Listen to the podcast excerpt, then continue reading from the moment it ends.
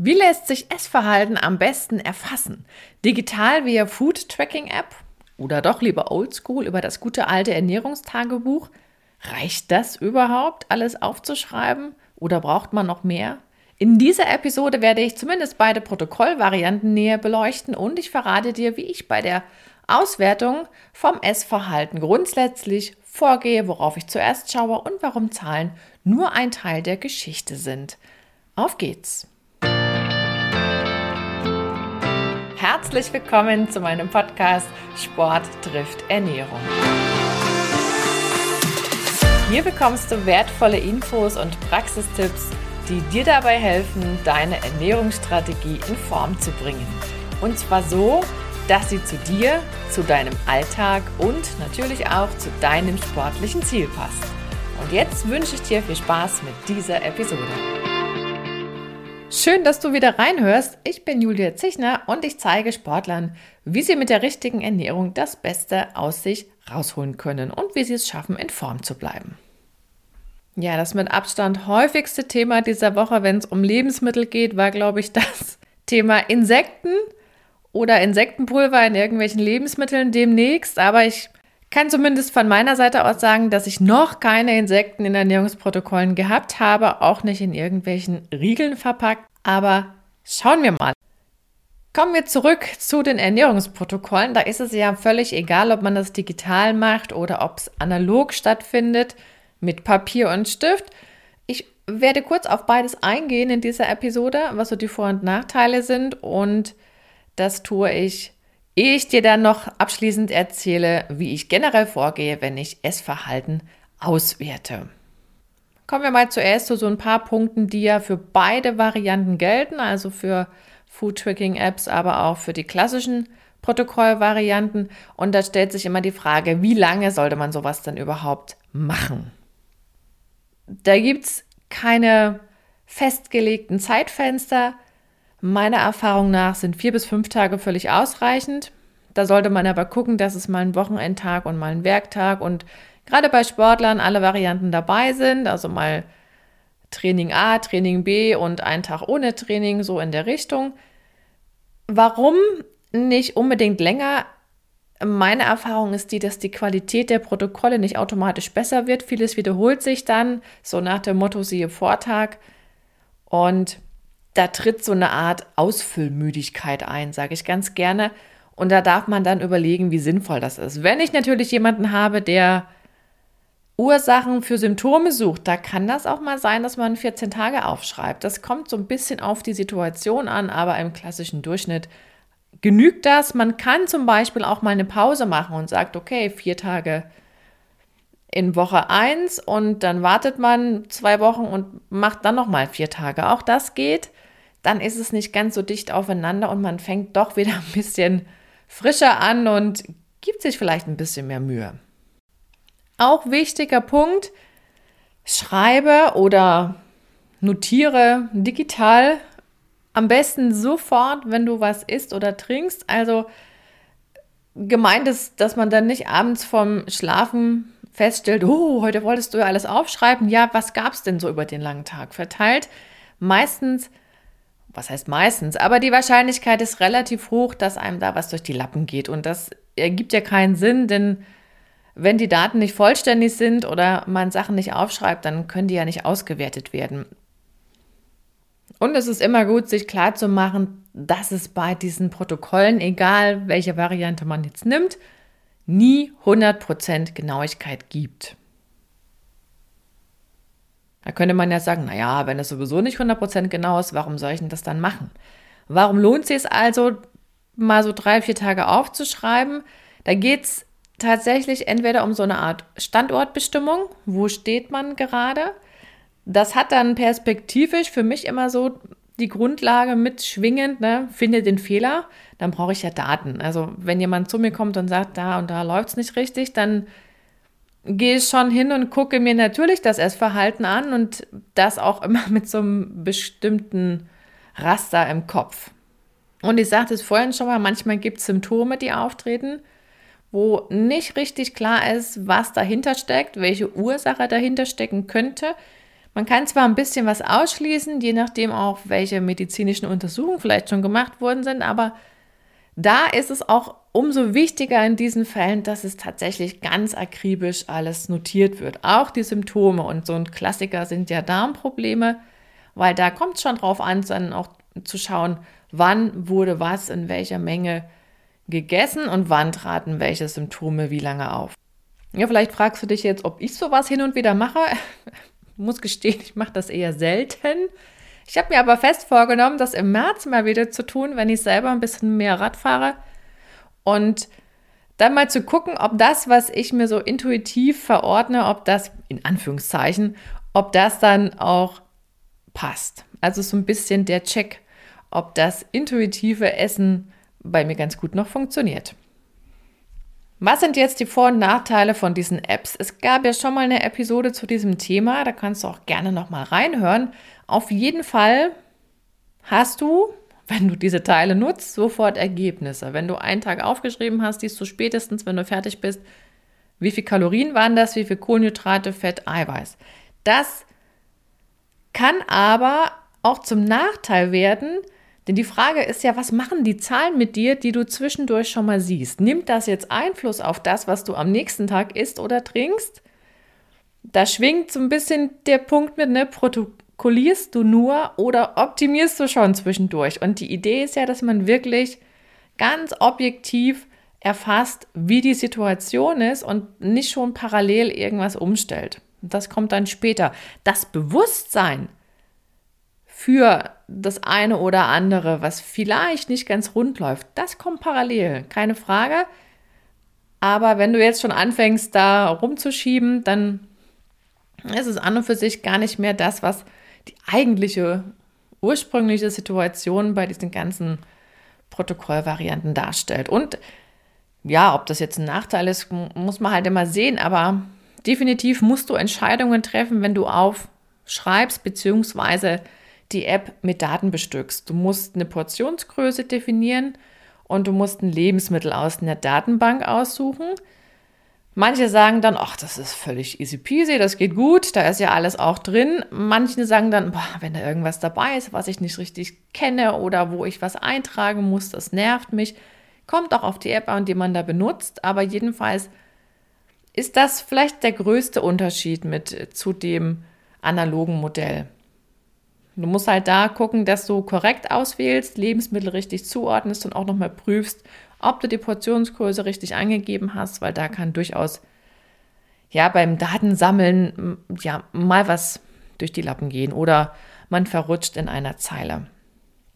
Ich habe schon gesagt, mach ruhig Fotos von Nährwerten zu diversen Produkten, gerade bei so neuartigen Geschichten.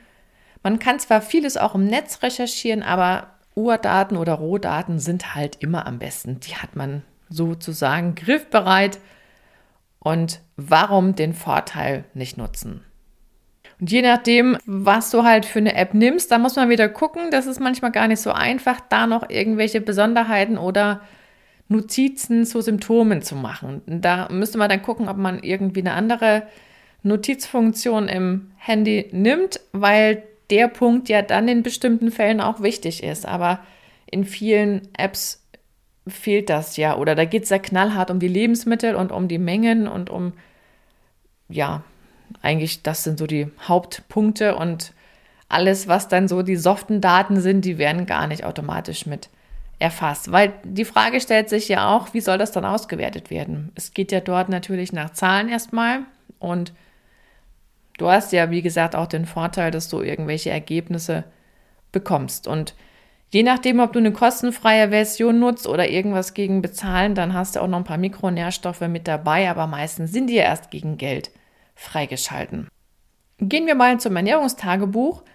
Das ist im Prinzip überhaupt keine Raketenwissenschaft, sowas selber zu erstellen. Das ist nichts weiter als eine schlichte Tabelle, was wird gegessen und getrunken? Wie viel davon? Wann? Also die Uhrzeit ist wichtig. Und wie schon erwähnt, gab es irgendwas Besonderes oder sind Symptome aufgetreten? Du brauchst keine Mahlzeiten nach Bezeichnung sortieren. Gibt auch so Vorlagen, wo dann immer steht Frühstück, erste Zwischenmahlzeit, Mittagessen. Wie die Mahlzeit heißt, ist völlig egal. du kannst auch sagen, Mahlzeit Nummer 1, 2, 3, 4 oder so weiter, reicht völlig aus. Was wirklich wichtig ist, ist die Uhrzeit, um diesen zeitlichen Abstand zwischen den Mahlzeiten zu erfassen. Gerade wenn es um Mahlzeiten vor und nach dem Training geht oder rund um so Wettkampfsituationen, da ist das ein ganz entscheidender Punkt. Und klar ist auch, dass die Umsetzung oder dieses Ausfüllen von so Protokollen den Unterschied macht. Wenn du jetzt oberflächlich Daten sammelst, dann kannst du keine präzisen Ergebnisse erwarten. Und das ist schon eher so ein Punkt, der bei diesen, ich sag mal, Papiervarianten auftreten kann. Du kennst es ja auch aus der Küche, da heißt es ja auch aus minderwertigen Rohstoffen oder Zutaten, da lässt sich keine Qualität erzeugen und so ist das hier auch. Du musst dann schon gut beschreiben. Du hast ja keine Datenbank, wenn du Zettel und Stift in der Hand hältst, du müsstest dann wirklich genau gucken, was ist denn das für ein Lebensmittel? Ja, ein schönes Beispiel ist Käse, wo du dann die genaue Bezeichnung noch ergänzen solltest und den Fettanteil. Es gibt ja sowas wie Emmentaler, Frischkäse, Camembert, das ist ja durchaus vielfältig und demzufolge ist es gut, noch ein bisschen genauer zu werden. Gleiches gilt für Brot. Da gibt es ja heute auch von Weißbrot bis Eiweißbrot alles Mögliche und dann kann man sich erst, wenn die genaue Bezeichnung dabei ist, auch überlegen, was sind da für Nährstoffe hauptsächlich drin oder was für Rezepturen wurden wohl angewandt. Was natürlich letzten Endes auch für beides gilt, Abschließend vielleicht nochmal, sei ehrlich zu dir selber, weil es geht ja auch um deine Daten. Da jetzt was zu vergessen wäre ja eigentlich schön blöd. Und versuche wirklich so gut es geht, die Daten parallel zur Nahrungsaufnahme zu erfassen. Und alles erfassen ist natürlich auch so ein Punkt. Nicht nur das, was so zu den gefühlten Hauptmahlzeiten aufgenommen wird, sondern eigentlich alles, was abgeschluckt wird. Ob das Nahrungsergänzungsmittel sind oder irgendwelche Bonbons, alles. Nicht erst abends vorm Einschlafen, sondern immer direkt. Dann fällt auch so wenig wie möglich durchs Raster.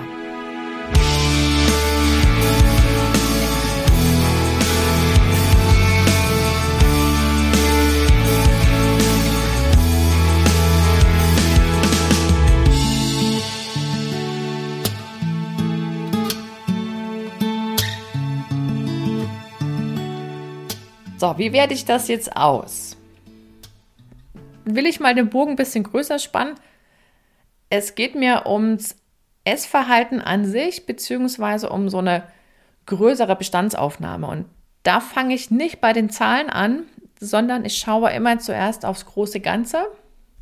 Man könnte auch sagen, ich gehe sozusagen auf die Metaebene, gucke natürlich, was ähm, sind für sogenannte biometrische Daten dabei, Gewicht, Größe, was eben so gemessen wurde, um mir eine grundsätzliche Situation so vorzustellen. Und dann gucke ich, wenn ich Daten aus Protokollen habe, egal ob digital oder analog, gucke ich immer zuerst, wie viele Mahlzeiten gibt es pro Tag, also wie oft wird gegessen, wie oft findet Nahrungsaufnahme statt. Wie sind diese Mahlzeiten zusammengesetzt, eher einseitig oder Mischkost, also verschiedene Makronährstoffe dabei. Und ich scanne so ein bisschen die Lebensmittelgruppen, die in den einzelnen Mahlzeiten vorkommen. Und ich mache das auch sehr gerne, dass ich das äh, Training gleich direkt ins Ernährungstagebuch eintragen lasse. Das wäre auch so ein Vorteil für analog zum Beispiel. Dann habe ich sofort im Blick, aha, wann wird gegessen, wann wird was trainiert. Und erst wenn ich diesen großen Rahmen abgesteckt habe, dann gehe ich wirklich auf die Lebensmittelebene und schaue mir die Analysedaten etwas genauer an, die so gesammelt wurden aus Ernährungstagebüchern. Und auch dort gehe ich wieder von groß nach klein. Das heißt, ich gucke mir zuerst mal die Summen an, ne? welche Nährstoffe sind insgesamt, wie umfangreich dabei, wie viel Kalorien wurden aufgenommen, wie viel davon Gramm Eiweiß, Kohlenhydrate, Fett, die prozentualen Angaben, die interessieren mich gar nicht so. Ich gucke da immer, wie viel wird in Bezug aufs Körpergewicht davon aufgenommen. Und gerade bei diesem Punkt, wie umfangreich welche Nährstoffe vertreten sind. Da geht es zuerst wirklich um die Gesamtverteilung am Tag oder um den Tagesdurchschnitt. Gerade wenn ich jetzt mehrere Tage anschaue, gucke ich immer, ja, wie weit liegt denn das auseinander? Wie passt das zu welchem Training? Und dann gehe ich in die Mahlzeiten rein und gucke auch, wie sind die zusammengesetzt. Prüfe die Verteilung der Nährstoffe. Parallel habe ich immer das Training im Hinterkopf und das ist ja auch ja, wie schon erwähnt, für mich immer von Vorteil, wenn ich das gleich alles im Protokoll direkt sehe. Gleiches gilt auch für Nahrungsergänzungsmittel, weil man da ja auch gucken muss, wann werden die aufgenommen, zeitlich betrachtet, weil ich dann auch eine Idee bekomme, wenn irgendwas an Symptomen vielleicht auftritt. Darmprobleme sind halt wirklich der Klassiker und manchmal ist es einfach so der falsche Zeitpunkt oder die falsche Kombination und das bekommt man nur in solchen Protokollen raus oder mit Hilfe solcher Protokolle raus. Aber nach den Zahlen geht es jedenfalls weiter. Und ich schaue mir dann nochmal die Lebensmittelkombinationen an, weil es ja auch bestimmte Kombinationen gibt, die nicht so gut passen. Also wo sich vielleicht die Nährstoffaufnahme dann behindert und ich dann gucken kann, okay, was könnte man noch tauschen, um besser noch diese Mikronährstoffaufnahme auszuschöpfen, ne? gerade Vitamine, Mineralstoffe. Da lauern schon auch noch ein paar Potenziale, die nicht immer optimal ausgenutzt werden und auch dieses, ähm, passen die Mahlzeiten zum, zum Training, die Zusammensetzung, die Menge der einzelnen Nährstoffe, weil gerade der Punkt, ich bin nicht so leistungsfähig im Training, was könnte das essenstechnisch sein, was kann ich da besser machen? Logisch, die Frage kann ich nur so beantworten, wenn ich beides im Vergleich sehe. Aber nochmal, Zahlen sind hilfreich für mich, aber sie geben auch mir nie 100% Gewissheit. Ne? So wie du auch weißt, wenn du aufschreibst, wirst du nie 100% klare Ergebnisse bekommen, weil du vielleicht gar nicht alles immer so notiert hast und die Portionskurse nicht exakt bestimmt wurde, ist aber auch überhaupt nicht schlimm. Und genauso muss man sich doch mal klar machen, das, was ausgerechnet wird, das spiegelt auch nie 100% das wieder, was wirklich am Ende in den Zellen landet. Wie kommt das zustande? so ein Labor bestimmt ja praktisch, was in Lebensmitteln drinsteckt. So sind ja auch diese ganzen Datenbanken entstanden. Das hält man fest und Programme oder Apps greifen ja auf solche Datenbanken zu. Auch Lebensmittelproduzenten nutzen ja Labore, um dann ihre Nährwertangaben für die Kennzeichnung festzumachen. Und die Zahlen, die du auf Lebensmitteln oder in Nährwerttabellen findest, die spiegeln immer das wieder, was in den Lebensmitteln an Nährstoffen drinsteckt was du also abschluckst. Du weißt aber nicht, und das steht auch in keiner Tabelle direkt mit drin, was davon wirklich den Darm verlässt, ins Blut gelangt und letzten Endes in deinen Körperzellen irgendwann mal landet. Und es gibt ja noch ein paar Faktoren, die wirklich interessant sind. Und da geht es um Erkrankungen, Gibt es irgendwas zu beachten mit den Verdauungsorganen oder an anderer Stelle? Also physiologische Geschichten. Unverträglichkeiten von Lebensmitteln. Was ist noch interessant? Viel schlucken heißt da nicht automatisch, dass viel in den Zellen ankommt. Auch das ist so ein Trugschluss. Das trifft ja auch auf Nahrungsergänzungsmittel zu. Je mehr ich anbiete, das heißt ja nicht, dass mehr wirklich dort ankommt, wo ich es haben möchte, sondern vielleicht macht es auch nur mehr Unfug irgendwo auf den sechs bis acht Metern Darm. Weiß man ja nicht. Das sind alles so Dinge, die mit reinspielen. Und es gibt noch einen Punkt, das sind dann die Interaktionen zwischen Nährstoffen oder Lebensmitteln und Medikamenten. Und das alles, das gibt mir keine App aus. Auch wenn ich da den Tarif dazu buche. Das muss man immer wissen. Also sie bietet halt eine gute Möglichkeit, um mal zu Zahlen zu kommen, gerade was die Makronährstoffe betrifft und die aufgenommenen Kalorien. Aber das war es meistens auch. Schon. Man kann manchmal dazu buchen, dass sich das noch jemand anguckt, ja, aber in diesen For-Free-Varianten ist es ja meistens nicht drin. Was darfst du mitnehmen? Food Tracking App ist digital, du siehst Zahlen sofort. Du musst aber Entscheidungen treffen, Portionsgröße betreffend und Lebensmittelauswahl betreffend. Wenn du es gut hinkriegst, schneller Weg, um selber zu Ergebnissen zu kommen. Frage ist, ob du dich dann schon beeinflussen lässt oder halt nicht.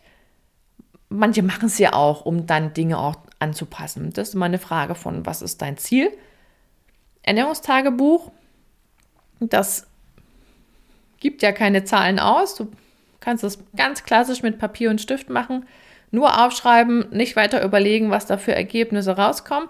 Vorteil ist, du kannst da noch ein bisschen mehr eintragen, sprich das Training gleich mit einfügen und auch sowas wie Besonderheiten oder Symptome eintragen, wenn das ein Thema ist. Für beide Varianten gilt ehrlich sein, so zeitnah wie möglich aufschreiben und das nicht übertreiben. Also so vier, fünf Tage reichen aus. Die Zahlen, die man damit ermittelt, also wenn man das jetzt analysiert, egal ob man das direkt über die App macht oder über ein anderes Auswertungsprogramm, die sind immer nur Teil der Analyse. Man muss sich immer die gesamte Situation anschauen.